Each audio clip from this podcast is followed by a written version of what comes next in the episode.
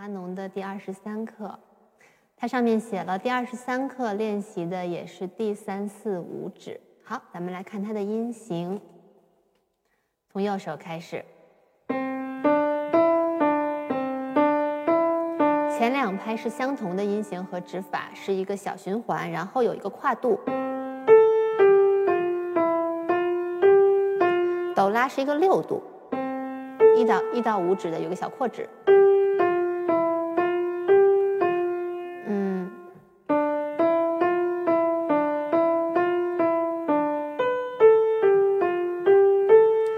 一刻的音型还是极近的音比较多，所以我们可以用上手腕的循环，在跨度的时候，手腕跟着送过来。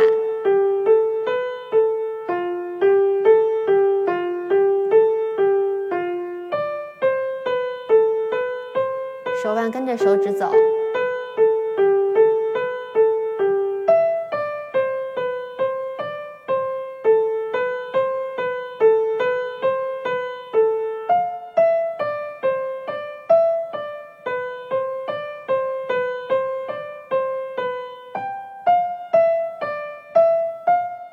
下行，下行的前两拍。用到的是三四五指，所以三四五指的练习在右手主要在这里，手腕一定要在五指方向，然后跨度的时候跟着过来，再回来手腕，手指一定要站好。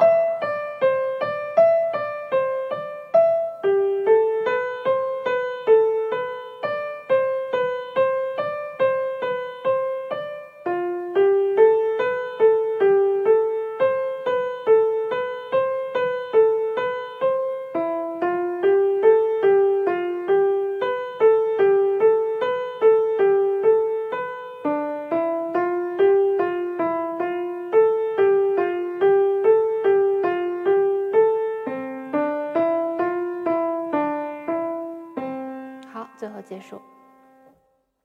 那么相对应，左手就是上行的前两拍练习的是第三四五指了。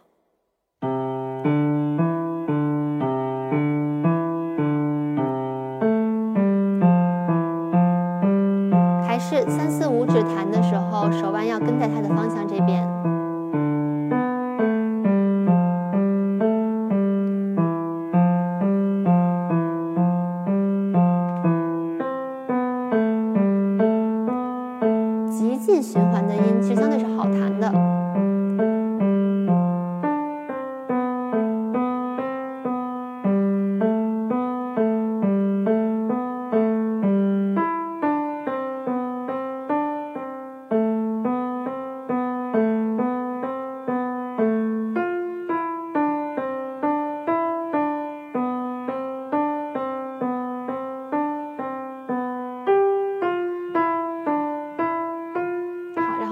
行，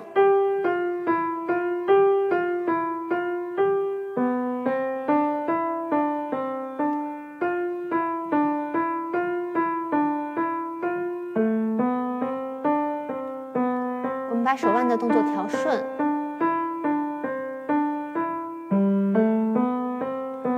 旋律听起来比较流畅。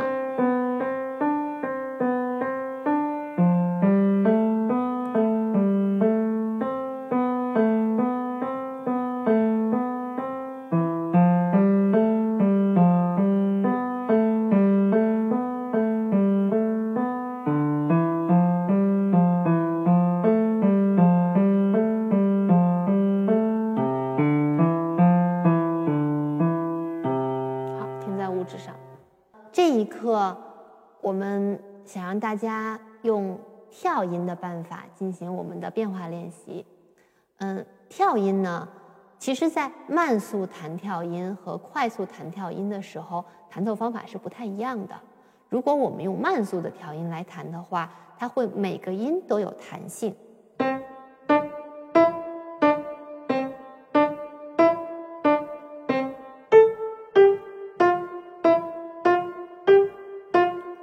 好的声音呢，它会每个音都像一个小豆子一样的当当当敲在地上的那个感觉，呃，但是如果我们用快一点的速度弹跳音，我们可能就没有这个时间让手都跳得这么高。那么就是虽然音是断开的，但是旋律还是有它的走向的。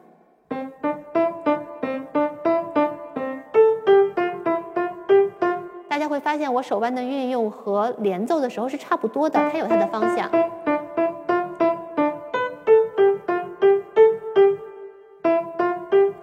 跟着手指走，虽然音是断开的，它就和慢速的话，弹奏方法是完全不同的。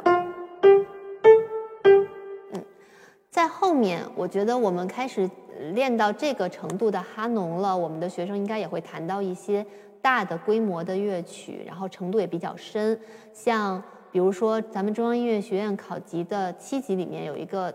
回旋曲就是完全是很快速，但是要完全用断奏来弹的一个曲子。包括后面像呃巴赫的组曲、英格组曲、法国组曲里面的基格舞曲，大家知道基格舞曲都是快速的，但是基格舞曲一般都是用断奏来弹，就是非常快速的断奏。所以这个技术是要掌握的。那么这个里面我们就不推荐大家用太慢的速度来练，我觉得可以用一百，一拍两个音。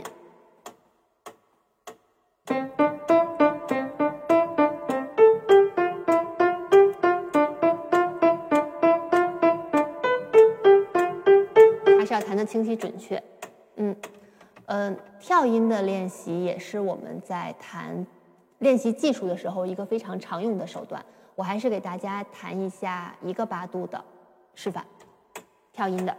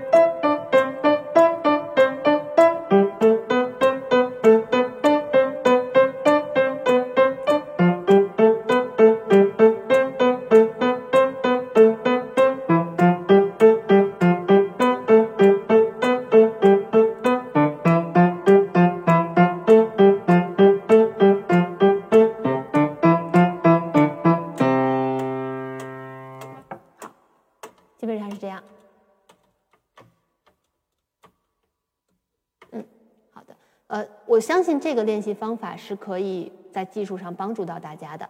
好，那么接下来还是我用呃六十的速度给大家弹一下全曲的示范。